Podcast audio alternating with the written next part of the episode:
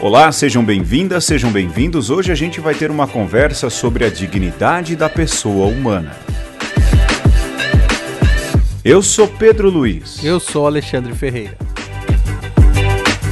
Dignidade da pessoa humana, aborto, pena de morte, porte de armas. Se no último programa a gente foi um pouquinho, ou a gente pisou na linha da treta falando de Dan Brown, imagine só, hoje a gente resolve ir um pouco além. Na verdade, a gente quer ter uma conversa bem séria, lógico, do nosso jeito, a respeito de alguns temas que de repente voltaram à baila aqui na sociedade brasileira e acho que vale a pena. É tempo agora, acho que a bola tá quicando pra gente, né, Alexandre? Tá quicando e daqui eu acho que até outubro a gente vai nessa toada. Toda vez uma treta agora. Quem sabe lá no meio, para aliviar, a gente faça algum especial de jogos ou algum especial de. Como é? Filmes que dá. É, músicas que dariam filme. É algo do tipo para dar uma amenizada, né? para desopilar. Tá bom, sem fugir do assunto, hoje o tempo é muito curto pra gente que tá gravando. O Alexandre tá no meio de uma correria de um café filosófico, eu estou em meio a uma jornada maluca aqui do mestrado. Eu, Alexandre, duas semanas intensivas estudando de manhã à tarde e à noite deixando para fazer os trabalhos pastorais. Se eu chegar no final dessa jornada, acho que dá para eu chegar até dezembro, hein? É, rapaz, tem que se cuidar, hein? É, mas logo, logo eu tomo uma cerveja, como um hambúrguer, tudo melhora nessa vida. Vamos pro jogo, Alexandre. Vamos pro jogo e é o teu, jogo né? é meu hoje e eu vou tá fazer com mais um... tempo. é pior que deu um trabalhinho esse jogo, hein? Ei, é, eu fiz uma uma variação do Milagre o Santo. Não é o Milagre o Santo Reverso? Não, é quase. É, porque Vai. a gente tem o, o, ditado, eu vou dizer o milagre, mas não vou dizer o santo. E tem um outro é. ditado que nós falamos, é santo de casa não faz milagre, né? tá certo. E então nós vamos fazer hoje a casa e o santo. A eu casa te... e o santo. É um desafio, Pedro. Eu vou te dizer vai. lugares e você vai ter que me dizer pessoas que estão relacionadas a esse lugar. E aí eu vou contabilizar ah. o número de paçocas. Cada acerto é uma paçoca. E no final você vai ter a, a possibilidade de multiplicar o número de paçocas. a pergunta bônus. É, as perguntas bônus. Ô Alexandre, isso é uma malandragem, porque essa era a derivação do meu Milagre o Santo Reverso, hein? Tô sentindo isso aí, hein? Não, Vou você vai ver que é muito mais divertido. e é, lá, e então é meio pinga-fogo, hein? Aí, abraço então pinga-fogo, hein? Ó, vou dizer o lugar e você me diz assim, o santo é na lata. Vai. Tá? Vai, beleza. Muito, muito bem. Começando. Galápagos. É, Galápagos é o Charles Darwin. Boa. Juazeiro. Não é, santo, mas... Tá- é. é. Cícero Romão Batista. Boa. Ars. É, é, Santo, São João Maria Vianney. Eu ia falar cura. Boa. Agora vai complicar. Sorbone. Vai. Sorbone. É, Padre Comaru. Boa, tá valendo. Afeganistão. Ai, Osama Bin Laden. Nossa, Boa! Meca! Uh. Meca? Meca? É. Mohammed. Boa! Liverpool! Ah! Paul McCartney. Não, é George Harrison que é o melhor Beatle. Boa! Belém, do Pará. Belém do Pará, é Fafá. Cachoeiro do Itapemirim. Roberto Carlos. Não, Dom Tarcísio Escaramuça. Boa. Ipanema. A garota. Ah, não, eu vou Tom Jobim, tá, Tom Jobim, tá Tom bom, Jobim. É. Bingen. O quê? Bingen. Ah, Idelgarda, que é, por um acaso é o nome da minha bicicleta. Muito bom nome. É. É, Oxford. Oxford. É, dicionário. Não, é, é J.R.R. Tolkien. Boa. Eu acho que tem a ver. É, É? Aí, acertou. Ipona. Pinga fogo. Hã? Ipona. Agostinho. Boa. Cara, tá tá, fácil até agora, hein? Vai. s- tá fácil. Rotterdam. Roterdã. Erasmo. Ah, Pedro, você não erra nenhuma. Pô, você só tá dando nome fácil, pô. Capadócia. Jo- São Jorge. Nazianzo. Gregório. Ô, Alexandre. Nissa. Vai. Gregório. Estagira. É, estagira. Caramba, agora estagira. Eu, eu, eu vou fugir aqui rápido. Eu lembrei do Hermes Trismegistro, que é o. Como é que fala? É o personagem É, lá, mas não- o, É, o Hermes Trismegisto. do não- Jorge Ben. É, não tem nada a ver com estagira, não. Não sabe diz que não, passa. estagira. Está... Passo. Passo. Luxemburgo. Rosa. Eu ia falar Vanderlei. Frankfurt. Frankfurt. é, é, escola. Escola D. ah, Aí. É, e Frankfurt, eu acho que o meu professor que tá dando aula aqui, o Johannes Beutler, é, é, é Frankfurt, é comentarista do Evangelho de João. É, É. tá, eu vou, vou considerar. Vou Mas o, o. Papa Bento não é de Frankfurt também, né? Não, é de Colônia. Não, né? É, ah, é, tem razão. Tá bom. Agora vou dizer aqui alguns personagens, é, ou seja, que são ficcionais e estão relacionados a lugares. Vai, manda bala. Filadélfia. É, Rock Balboa, Boa. Baker Street. o- é o Xangô. Não, é o. Como é? Oh, meu Deus! Do Edgar, Edgar Allan Poe. Ah, como é o nome? É, do Arthur Conan Doyle? Baker Street. é- Errou. Ah, é? Sherlock Holmes. É, vai, errei, Ah, perdi. pô. Vai. Era o Sherlock Holmes, mas eu perdi. Sherlock Holmes. Tatooine. Ah. Tatooine, Anakin Skywalker. Boa. E também bom. Luke Skywalker. Ah. Muito bem. Eu vou somar aqui Mais as suas paçocas, ó. Ah, só isso. Ah. Só isso. É a primeira fase. Você já Ah. garantiu muitas paçocas, ó. Aí, vamos lá. Agora, se você pedir pra eu responder todos esses nomes de novo, eu não vou lembrar. Olha, Pô, gostei desse. Você ganhou 20 paçocas, Pedro. Olha aí, já 20 dias de sobremesa. Agora, pra você duplicar o número das paçocas, Ah. você tem que dizer uma curiosidade sobre três desses dessas dessas pessoas aí. e se você disser é, curiosidade sobre os lugares, você triplica. Hum, ah, tá bom. Vamos lá então. Eu vou. Agora as pessoas vão ver quem eu sou de fato. É. Eu vou falar do Rock Balboa. Certo. Rock Balboa é um filme que foi lançado no final dos anos 70, ganhou o Oscar é, de melhor filme. Se eu- se eu- pode ser que eu esteja errado.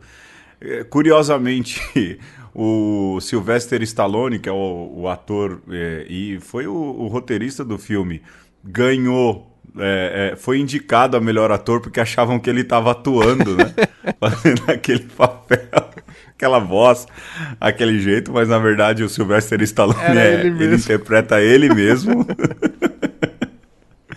ele faz isso há mais de 40 anos, interpretando ele mesmo no cinema. É, e ele, o personagem é situado na cidade da Filadélfia. Curiosamente, a Filadélfia é o berço da fundação dos Estados Unidos. Oh. né? Ali há, há lugares importantes, monumentos importantes, o, o sino da liberdade, é, Benjamin Franklin e tudo mais. É, mas há um, uma história paralela na Filadélfia que é esse amor pela corrida eu vou soar mega babaca aqui, mas você vai para Filadélfia, você vê muita gente correndo e correndo sobretudo na avenida principal que leva àquela escadaria que é do Museu de Arte da Filadélfia, e ali há um movimento muito grande de gente que sobe aquelas escadas, como o Rock Balboa fez é, no filme. Embaixo, na Filadélfia, perto de um museu de Auguste Rodin, há uma, uma estátua do, do, do do Rock Balboa, né? Do, do, personagem do Sylvester Stallone, no pé desse museu de arte uma estátua de bronze.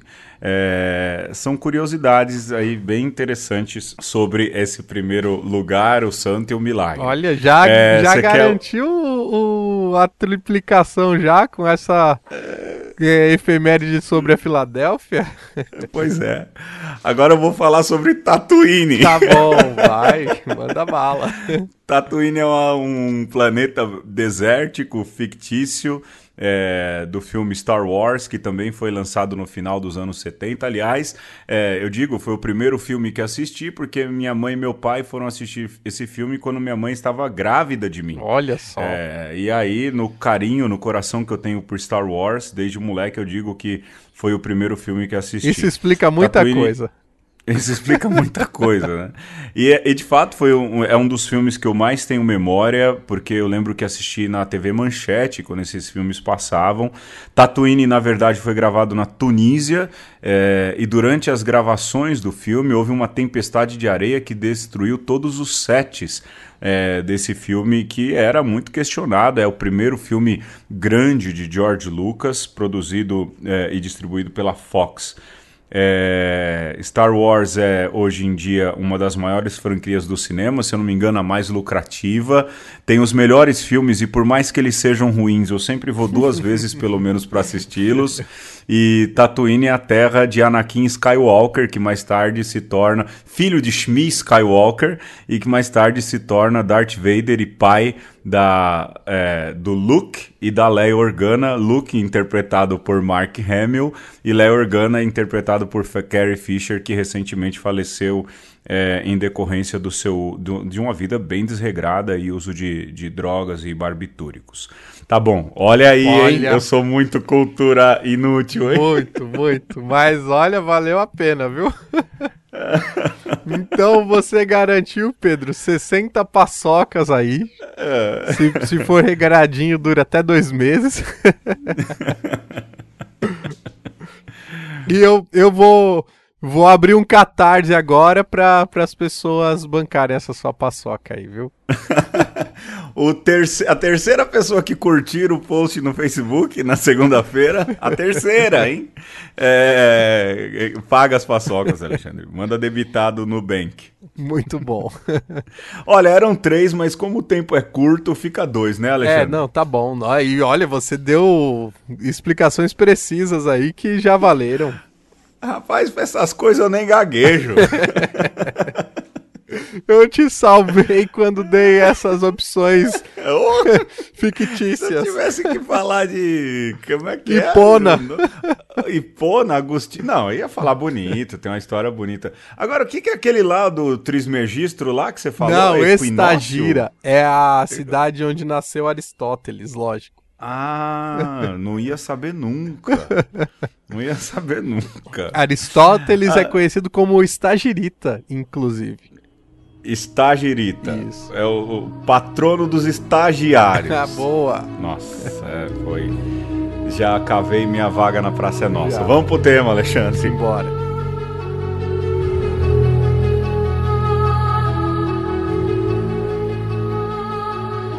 Durante muito tempo, Considerou-se o recurso à pena de morte por parte da autoridade legítima, depois de um processo regular, como uma resposta adequada à gravidade de alguns delitos e um meio aceitável, ainda que extremo, para a tutela do bem comum. Hoje, vai tornando-se cada vez mais viva a consciência de que a dignidade da pessoa não se perde, mesmo depois de ter cometido crimes gravíssimos. Além disso, difundiu-se uma nova compreensão do sentido das sanções penais por parte do Estado. Por fim, foram desenvolvidos sistemas de detenção mais eficazes que garantem a indispensável defesa do cidadão sem, ao mesmo tempo, tirar definitivamente ao réu a possibilidade de se redimir. Por isso a Igreja ensina, à luz do Evangelho, que a pena de morte é inadmissível, porque atenta contra a inviolabilidade e dignidade da pessoa, e empenha-se com determinação a favor da sua abolição em todo o mundo.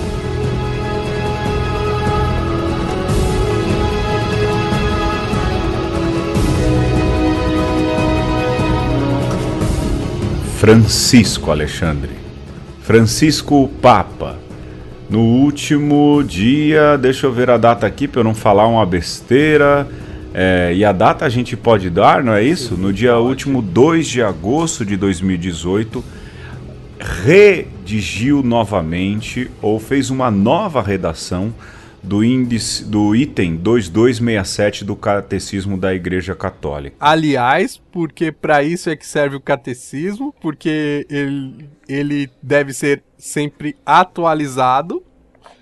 Sim. E então faz todo sentido o sumo pontífice é, trazer uma nova, um novo ensinamento ou não é um novo ensinamento, né? É apenas um uma precisou mais, né? Deixou mais preciso Sim. uma doutrina que já está ali no Evangelho. Eu lembro que nós falávamos há, há muito tempo atrás e a nossa ouvinte, a Thaís, não é, Alexandre? Uhum. Fala, é, voltou à baila da questão do entrincheirar-se atrás do catecismo da igreja. É, o que Francisco fez, na verdade, é, está muito em consonância com os próprios discursos dos outros papas anteriores a ele. É, o Papa João Paulo II já falava muito sobre essa questão de, de pena de morte, se montando, mostrando o contrário. É, Bento XVI também fez a mesma coisa e Francisco, desde o começo, batia na mesma tecla. É, então é importante, primeiro, né? Porque tem aquele time, né, Alexandre, que chama o Papa de tudo, né? Dentro da igreja digam, dizem assim: ah, esse Papa é, tá exagerando. Quem é de fora tá chamando o Papa de esquerdista, né? Aqui dentro também, porque agora a gente colocou é, etiqueta em tudo, não é? É, mas os outros papas tratavam desse assunto, lógico, o perfil de, ben, de, de, de Francisco é esse. É, e ele sempre vem tratando desse assunto. E traz à baila a questão da dignidade da pessoa humana, né? Sim, e é uma, um tema que a gente não pode fugir, porque se o Papa está trazendo para o debate, né, se ele está fazendo essa atualização, é porque, de fato, isso hoje é necessário. Né? Então, por que que talvez o Bento XVI não fez, porque João Paulo II não fez, porque talvez nós estejamos vivendo uma época onde essas coisas estão, é, digamos, mais sensíveis, né? É, a defesa dessas coisas e um posicionamento, é, eu diria até por parte dos católicos, é, tendendo à defesa do, da pena de morte fez com que o Papa é, tivesse que dizer com todas as letras: gente, se você é católico, você não pode defender essas coisas e mais ainda, Pedro, não pode usar a doutrina católica para defender esse tipo de coisa. Isso é entrincheirar-se no catecismo, né, Alexandre? Precisamente. Pois é, e assim, é, acho que é bom ainda no começo da, da conversa a gente deixar bem claro que, lógico, a minha opinião, a opinião do Alexandre, elas são opiniões é, baseadas é, a nossa ética ela nasce, ela brota do Evangelho, não haveria como ser diferentes. Nós somos padres, a gente é, nunca esconde essa questão, mas a gente também não usa isso como trunfo. É, mas também os nossos pensamentos, é, eles não são ensinamentos oficiais da igreja. Né? Quando você ouve o que a gente vai dizer, o que a gente vai discutir, e talvez a gente é, seja divergente, não naquilo que é ensinamento, não é, Alexandre? Uhum. Mas em alguns posicionamentos, tanto do Alexandre quanto do meu, eu não sei, a gente nunca sabe para onde é que essa conversa vai, uhum. não é? Uhum. Mas eh, saber disso, né? O que nós estamos fazendo aqui não é uma catequese, não é um pronunciamento oficial da igreja, muito pelo contrário, são dois, dois padres conversando. Aliás, esse já é o programa número 30, ou seja, há 30 programas a gente vem gravando algo que a gente costumava fazer em outras ocasiões, em outras situações. E... Isso para deixar bem claro, né, Sim. Alexandre? E a gente sempre retorna isso, sempre reforça isso, mas também, né, Pedro, é, por mais que nós não falemos em nome da igreja e não é, tenhamos é, esse dever, porque uhum. não somos parte do magistério, mas Sim. estamos afinados com o, o, magistério, buscamos estar e buscamos sim, de alguma forma, reverberar. Então, isso também a gente não pode, como dizer, é, deixar fugir, é, né? Não, não podemos, seríamos desonestos se falássemos o contrário, que aqui nós, nós estaríamos falando sem esse olhar, sem essa perspectiva do magistério, do que a igreja fala, né, enquanto ortodoxia, por mais que às vezes Exato. a gente avance um pouco mais nos pontos e por sermos é, simplesmente ali os peões da obra, é, temos essa possibilidade também, mas é, para nós essas palavras de Francisco são sobretudo palavras que acalentam o nosso coração, porque vem ao encontro daquilo que nós pensamos também, né? Sim, sem dúvidas, sem dúvidas. É porque eu, estou dizendo isso naquele perigo, né? Olha, padre tal, padre tal falou isso, Sim. não é? é? Lógico, que tem gente. A gente não tem, tá, tá nem aí, a gente não deve nada para ninguém, né, Alexandre? É, mas que, que, tem gente que gosta de descontextualizar e que é, já chamam a, a, gente disso, daquilo, a gente já está acostumado, né? Sim. É, e o servo não é maior que o Senhor, já dizia Jesus no Evangelho de Lucas. É, mas é só para deixar patente, não é? Isso não é homilia, né? é uma conversa e a gente vai à frente. É, essa questão da dignidade da vida humana, Alexandre, passa, por exemplo, e nesse tempo em que a gente está gravando, talvez esse programa soe datado, mas é, a discussão é sempre, sempre importante. É, passa também pela questão, por exemplo, do aborto. Não é? é? agora, nesse momento em que a gente grava, eh, não tem problema se datar. É, o STF abre uma audiência pública desde é, já algum tempo, com muitos representantes de um lado e do outro, a respeito da descriminalização do aborto. É, aliás, é, é, a gente tem que começar por aí, por termos, não é, Alexandre? Sim, e temos que começar, vamos dizer, por aquilo que, que talvez alguém possa dizer assim, é a primeira pena de morte, né? Então, uhum. se nós estamos é, retomando aí a ideia do catecismo, da, da, atualização do catecismo, e acho que não tem problema de datar, porque estamos vivendo esse período histórico também, que sim, enquanto sim. acompanhamos essas discussões, também vamos percebendo o rumo que o mundo vai é, tomando e a nossa nação, o Brasil, né? E é importante nós é, de fato precisarmos aí é, esclarecermos o termo é, pessoa, porque ali é onde está, pelo menos no que diz respeito ao aborto, a maior da, das controvérsias, né? Sim. É, eu, eu falo também a questão de definir termo de descriminalizar e liberar. Uhum. Né? É, a, a, ali a discussão também gira em torno daí, e, e, e são duas coisas assim é, um pouco diferentes. Não é que eu estou defendendo, não, viu, pessoal?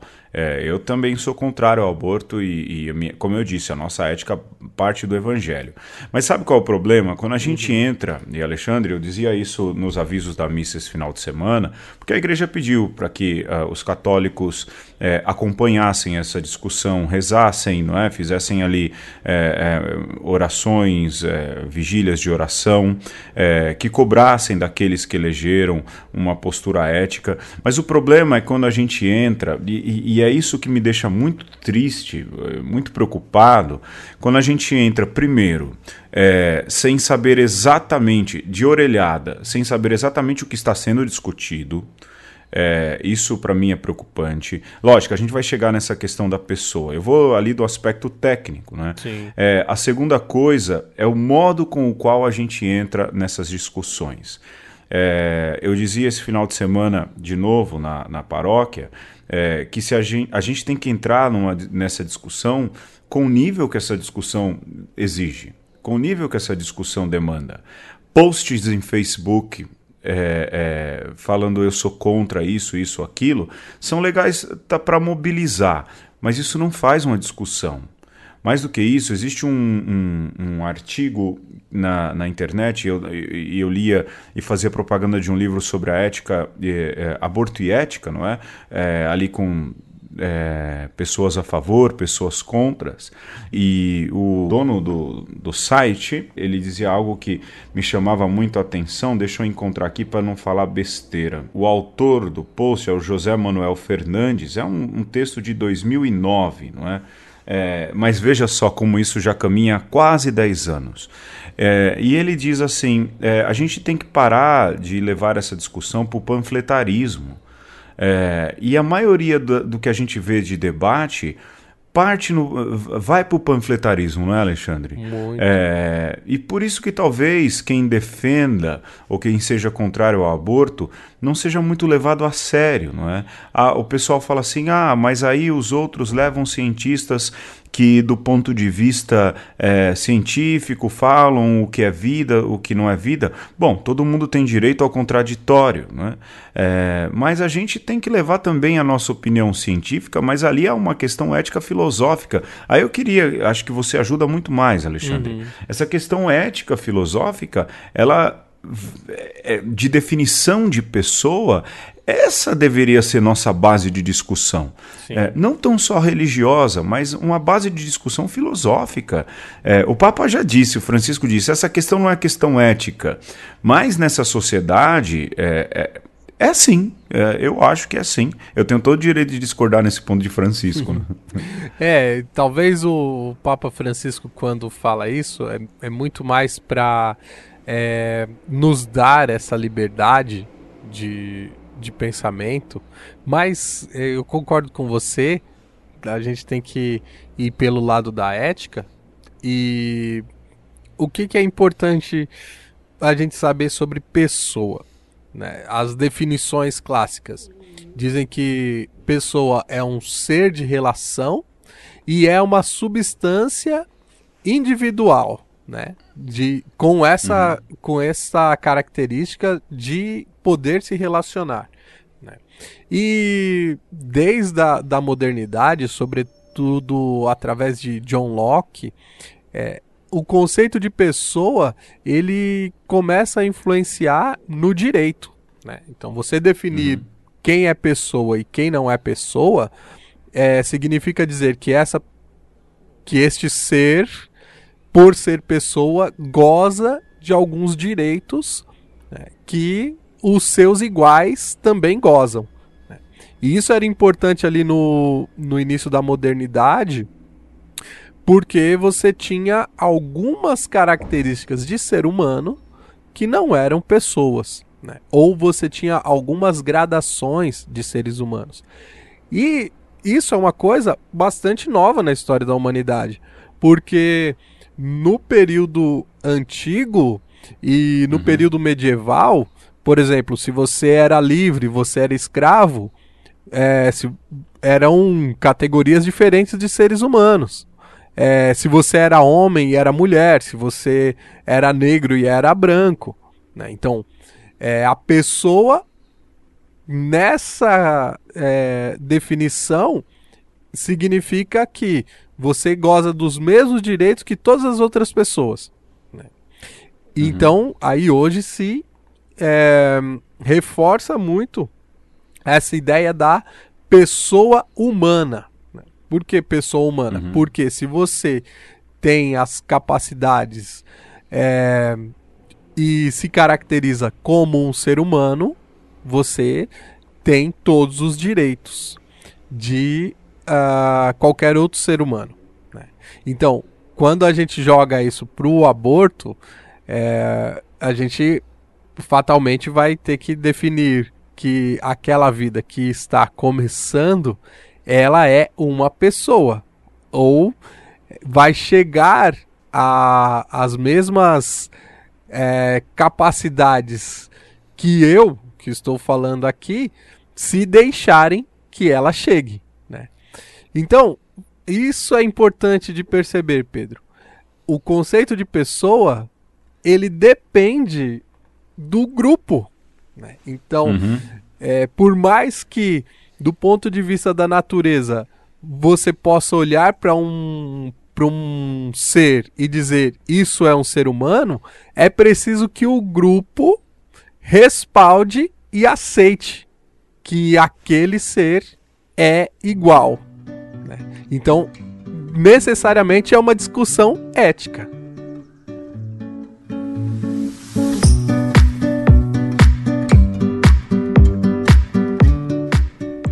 Nós estamos no programa de hoje falando sobre a dignidade da pessoa humana e o Alexandre, no bloco anterior, falava sobre a definição de pessoa e como essa definição de pessoa, que parte do ponto de vista ético, filosófico, mas de alguma maneira, Alexandre me corrija, até sociológico, do que aquela sociedade convenciona é, do que é ser pessoa, não é isso? Exatamente. É, o grupo precisa se convencionar.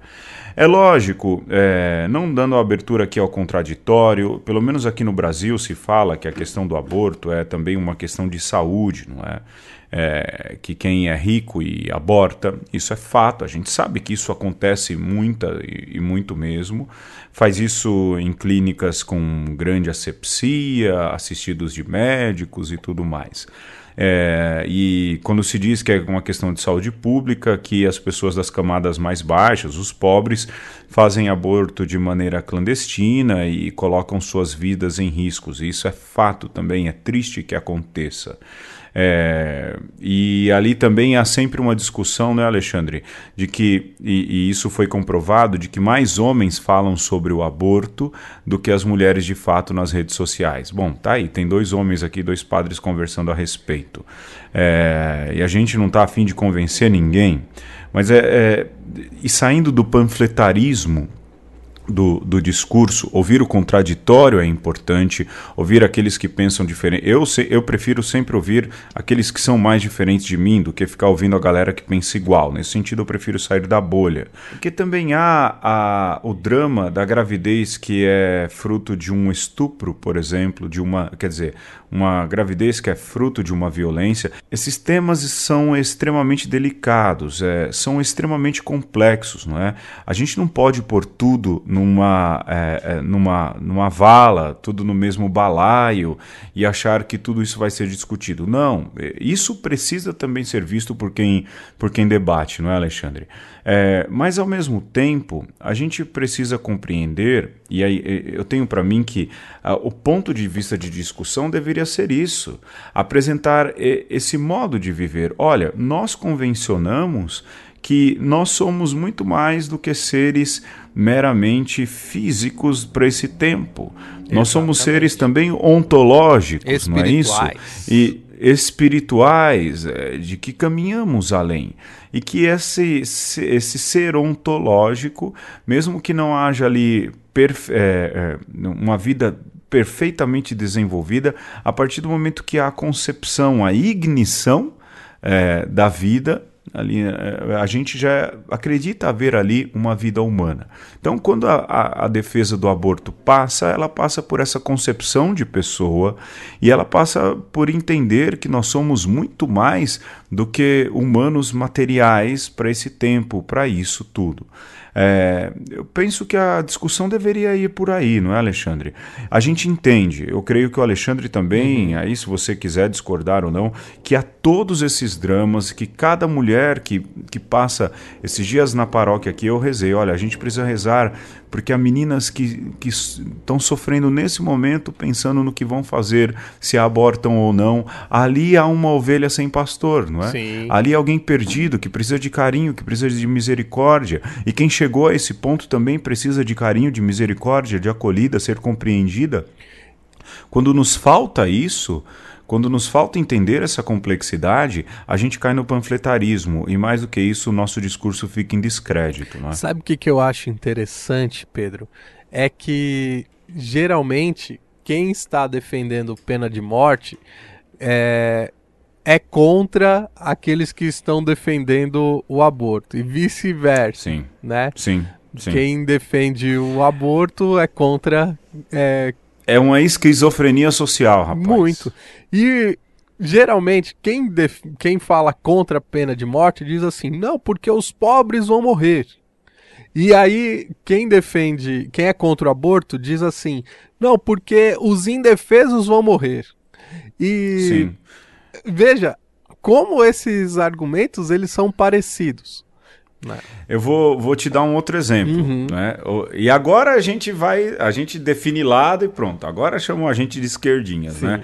É, redução da maioridade penal. Exatamente. Não é? que é um discurso de um grupo muito presente na sociedade, geralmente mais ligado a aquilo que se fala de esquerda política e que defendem. E aí a galera fala: oh, isso é defensor de bandido e tudo mais. E a igreja se manifesta a respeito e fala também, tem sua posição: olha, é contrário, não é assim.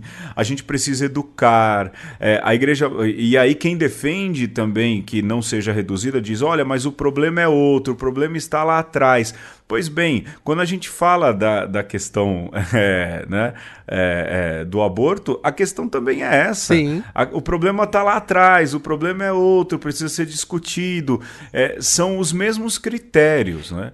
Mas eu acho que a gente pode passar para frente, exatamente entrar nesse grupo. A gente pode falar de casa, sem meter o pau muito para quem é de casa, porque existe essa esquizofrenia entre nós, não é, Alexandre? Sim, e eu que eu gostaria de chamar a atenção é a este ponto de que, seja num caso, seja em outro, e aí eu gostaria que quem está nos ouvindo fizesse essa, esse exercício de que, para você admitir que alguém morra, né, e que você vai tirar a vida de alguém, você tem que admitir que você não considera essa pessoa da mesma maneira que você se considera e uhum. você não considera essa pessoa da mesma maneira que você considera alguém que você ama.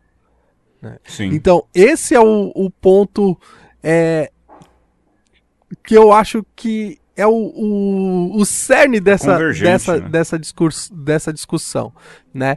Então, se você é, admite, seja uma morte, seja outra, é porque você admite que a, o outro não é igual a você. Então, se você é uma pessoa que admite que o aborto aconteça, é porque você não considera aquela vida que está iniciando igual à sua, do mesmo valor Sim. que a sua. Da mesma forma, se você admite que é, um homem. Bandido bom é bandido um morto. Um bandido, um malfeitor, ele precisa ser morto é porque a vida dessa pessoa já perdeu a, a dignidade que tem a sua, né? Porque senão bom, você ia dizer, ele pode morrer, eu também posso.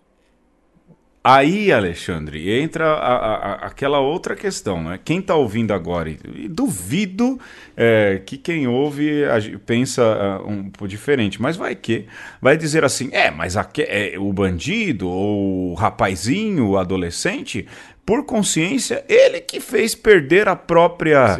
É, ele que se fez perder a própria dignidade. Sim.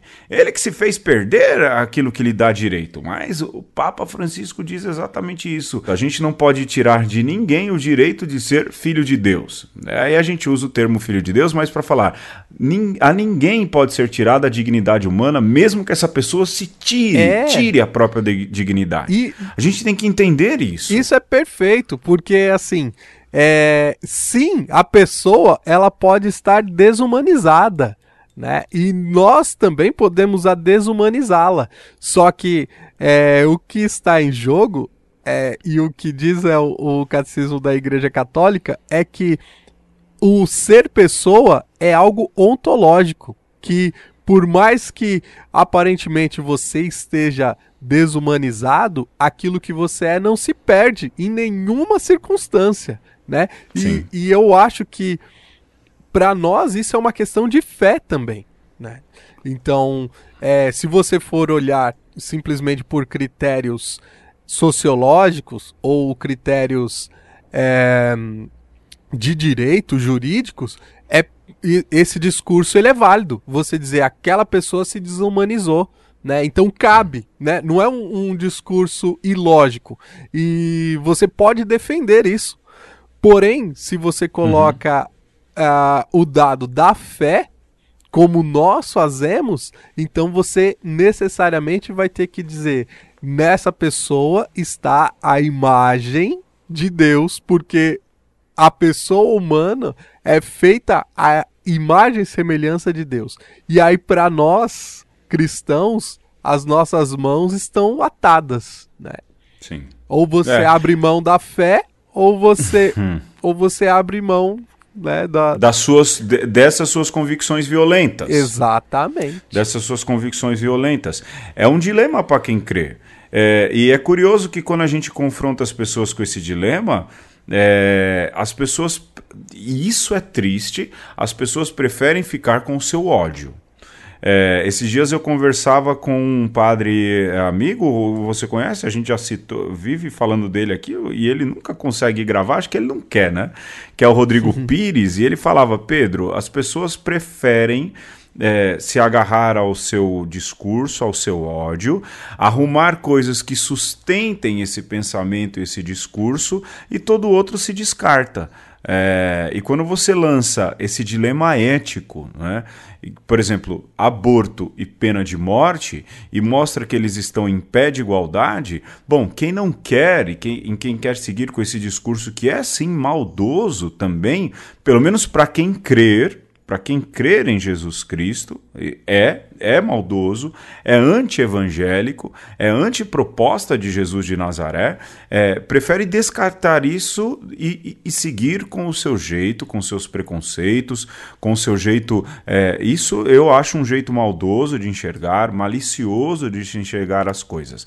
Aí você pode dizer, ah, não, mas eu sou cristão. Bom, Jesus diz lá no capítulo 5, a gente nem chegou na parte de Jesus ainda, mas já dá uma adiantada, né? uhum. né? Ele mesmo diz: ouve vocês sabem o que está escrito: não matarás. Eu, porém, vos digo: se você pois é. chamar é. alguém de idiota, você vai virar réu em juízo.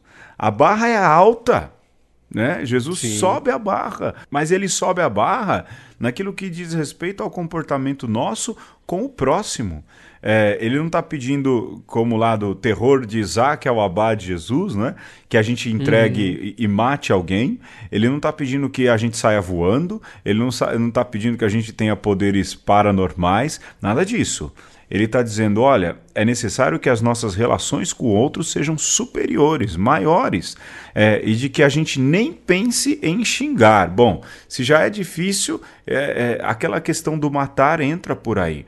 É uma contrariedade ética a gente achar que tirar a vida de alguém é, é, de um jeito não pode, de outro jeito pode. Mas é um absurdo religioso, teológico, tanto um quanto o outro. É, Para quem crê, não pode ter esse tipo de divergência. É, de fato, poder não pode, né, Pedro? Mas a verdade é que ocorre. E se nós pensarmos que o pecado é tudo aquilo que leva à morte, é, nós teremos que confrontar essa nossa existência como um constante saber o que é certo e fazer o errado. Né? Uhum. E isso para dizer que pode ser que aconteça na nossa vida de um, um momento nós, por mais que estejamos convictos de, dessa importância da vida, nós nos depararmos com, com essa realidade de atentarmos contra a vida de outra pessoa. Né? Então, nenhum de nós está livre dessa possibilidade. Né? Então, é, e essas pequenas mortes que a gente comete, uma fofoca que a gente conta, um preconceito que a gente reverbera, nós matamos tanto quanto. Né? Matamos tanto quanto se é, cometêssemos um aborto, se puxássemos o, a alavanca da cadeira elétrica, e talvez, se nós fôssemos de fato honestos com, com essa possibilidade de que mais cedo ou mais tarde a gente aperta o gatilho, nós isso deveria nos tornar mais solidários com a pessoa que peca. Sim. O Alexandre, você falando aí, eu me lembrei, e é, semana passada eu falava, quando a gente definiu a pauta, eu falei assim: eu não posso esquecer disso, eu não posso esquecer disso, eu não posso esquecer. Eu tava esquecendo uhum. que uhum. nessa recente carta do Papa, que chama Alegrai-vos e exultai, há um texto uhum. que ele fala claramente disso. É certo, a gente deve defender a vida humana e entrar nas discussões é, na questão do aborto com tudo aquilo que podemos, né, do jeito, do, do, da melhor maneira possível. Mas ele diz que da mesma maneira a gente deve ir contrário, denunciar e cobrar esses outros jeitos de morte que acontecem na nossa sociedade. Oh, hoje tô, hein? Na nossa sociedade hoje em dia. Tem gente morrendo parceladamente, gente. Né? Tem gente que morre na rua de frio cada noite um pouquinho mais. Tem gente que vai morrendo na solidão é, de um, de um, do abandono, é, cada dia vai morrendo um pouquinho. Tem gente e... morrendo de fome por causa de um sistema perverso que quem pode ir para frente tá... vai. E quem tá matando, Pedro? Somos nós. Somos Exatamente. nós. Morre Exatamente. mais gente de fome no mundo hoje em dia do que morre por dia, do que morreu na tragédia por dia. Ó, eu, hoje eu tô, hein? Eu não vou cortar isso não. Deixa eu passar vergonha. é, morre por dia mais gente de fome do que morreu naquele dia do World Trade Center, as pessoas que caíram ali nas Torres Gêmeas. A gente se escandaliza com o World Trade Center e isso acontece mais de uma vez por dia de gente sem comida. E cadê a tamanha indignação? É? É, se é para adquirir esse caráter profético, ele precisa acontecer de maneira é, ampla, de maneira verdadeira. Não estou dizendo, e aqui não é que a gente está criticando quem faz, quem faz a luta e a defesa pela vida. É, mas o problema é que há um grupo e, e o medo ou, não pode se tornar maioria ou parâmetro do que é um católico de que você seja pró-vida porque uhum. existe camiseta vendendo isso. Camiseta no Brasil, Alexandre. Eu deixei, Sim, eu ia comprar uma camiseta vi. católica numa loja e eu deixei de comprar. Eu falei, eu não vou dar dinheiro para essa galera que é pró Deus, pró vida, pró armas, né? É, é. Que provavelmente seja patrocinadora desse tipo de pensamento desse tipo de pensamento que é sim malicioso, que é sim diabólico, que é sim anti, que não é humano, né? vai contra princípios que, para quem crê, no fim, na lógica, são absurdos. Sim. É, eu penso que def a defesa da vida e da dignidade da pessoa humana, ela passa também por um você é, crescer, se educar em ter empatia. Enquanto nós nos entrincheiramos, seja no catecismo, seja através de leis, nós continuamos é, usando um escudo social para aquilo que de fato é, deveria ser algo que a gente alcança por convicção, né? Então, se você consegue é, se solidarizar, né, se empatizar com um, um feto, é porque você consegue parar para pensar: eu já fui feto e graças a Deus não me abortaram e eu cheguei até aqui. Sim. Mas da mesma maneira, você deveria empatizar com uma moça que chegou a essa conclusão: eu preciso tirar a vida do meu filho. Quer dizer, é, para para pensar um pouco nos dramas que essa pessoa vive. Sim. Então, será que essa pessoa merece é, ser ainda mais é, Massacrada. achincalhada, massacrada, além desse dilema? E aí vou dar um outro exemplo também, porque aí a gente já vai. a gente já vai para as cucuias. Sim. É, você consegue olhar para o sistema penal brasileiro e dizer: não, tá certo, tem que estar tá na cadeia. Mas, Pedro, você já deve ter feito essa experiência, eu já fiz. É, de ir numa cadeia, de ver aquelas celas cheias, um ambiente opressivo e chegar na hora do rango, você vê que a marmita que está sendo servida tá podre. Sim. Tá cheia de bicho. E como que você não se empatiza? Como você não sente a dor daquela pessoa que vai ter que comer aquela comida, Sim. né? Então, é, como você quer que essa pessoa ela dê a volta por cima, seja uma pessoa como você, se você admite uma coisa dessa e até acha bom. Pois é. Então, a empatia ela é o ponto chave para essas discussões, porque enquanto a gente está discutindo sobre leis no papel frio, a Uhum. gente não só está sendo hipócrita, mas a gente está ajudando a matar, seja lá quem for. Não, você tem razão. E, e de, falta aquela questão que batia aí durante a conversa inteira. É, se nós que cremos estivermos adotando esse tipo de pensamento, ah, tem mais é que se ferrar, é, é melhor parar de ir na missa no domingo. Bom, é, apesar de que eu tenho um padre colega que diz, olha, se tá indo na missa e é assim, imagina se não fosse, né? É, É, mas é. é. melhor repensar as crenças, né?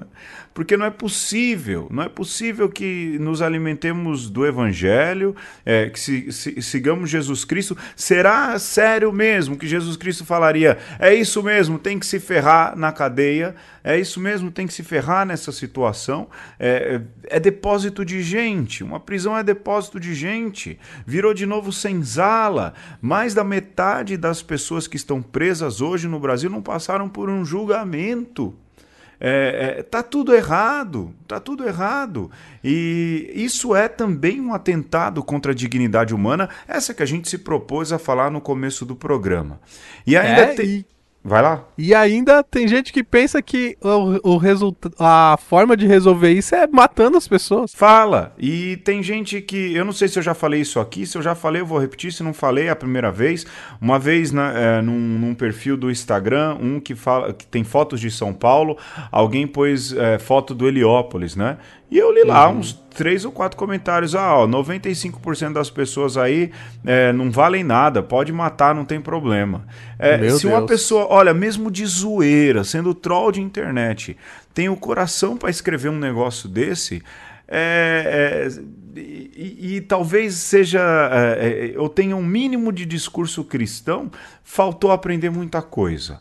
A dignidade da pessoa humana, ela é assim, desde a sua concepção até o último suspiro, passando por todos os altos e baixos que uma vida tem e que uma vida humana tem.